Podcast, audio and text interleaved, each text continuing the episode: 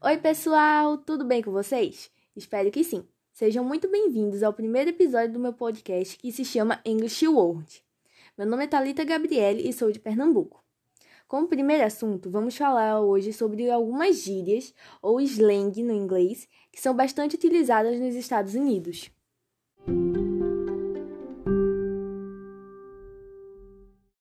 A primeira gíria é don't work. Traduzindo, ela significa com os pés no chão mas ela também pode ser utilizada quando você quer se referir a alguém que é prático, realista ou equilibrado.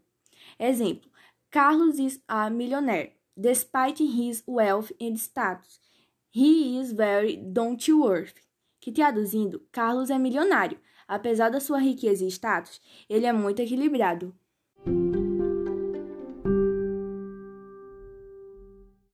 A segunda gíria é my bad, que significa foi mal ou desculpa aí. É um jeito informal de dizer sorry ou my fault. Um exemplo de utilizá-la é neste diálogo. Hey, that's my coat. Oops, my bad. Que traduzindo para o português significa Ei, este é meu casaco. Opa, foi mal.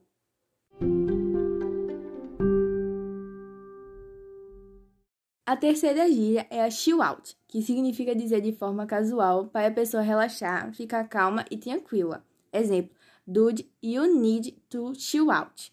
Traduzindo, cara, você precisa relaxar. Como utilizada na frase anterior, dude também é uma gíria e ela significa cara.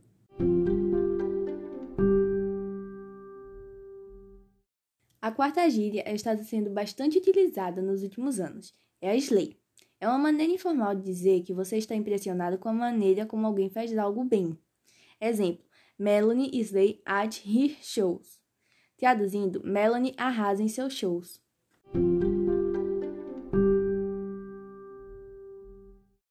A quinta é a WAC. Essa gíria americana se refere a algo que foi abaixo das expectativas de alguém, ou algo que foi estranho. Exemplo: The new Disney movie was really wack. Traduzindo, o novo filme da Disney foi realmente ruim.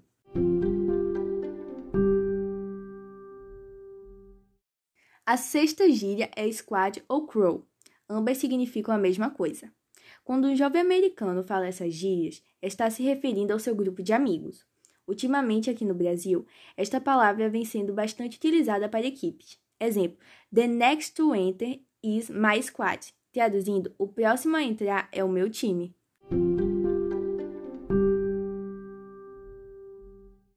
A sétima gíria é a shut up uma das gírias mais famosas, e é utilizada para pedir ou ordenar silêncio de forma mais informal. Exemplo: Shut up, man, I don't wanna hear you say no more. Traduzindo: Cala a boca, cara, não quero ouvir um pio.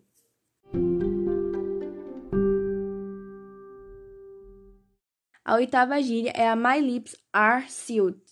A oitava gíria é a My Lips Are Sealed, que significa meus lábios estão selados. Ela é bastante utilizada para garantir que não iremos contar a ninguém um segredo ou informação. Um exemplo é na frase Don't worry, my lips are scald, que no português significa Não se preocupe, minha boca é um túmulo.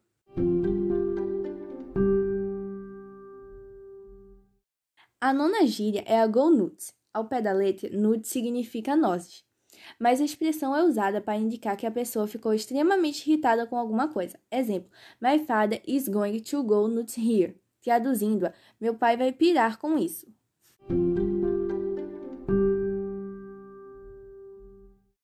A décima gíria é I can't even.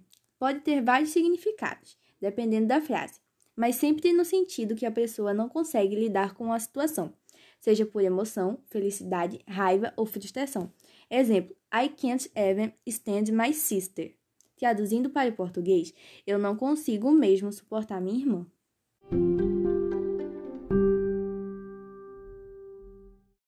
Bem, eu espero que vocês tenham gostado muito e aprendido também. Outra dica para aprender novas palavras é utilizar dicionários e tradutores. Aproveite e fique por dentro das gírias mais faladas em inglês por jovens dos Estados Unidos. É o melhor jeito para se preparar para um intercâmbio ou para uma viagem a qualquer local desse país, além de possibilitar a ampliação do vocabulário na língua inglesa.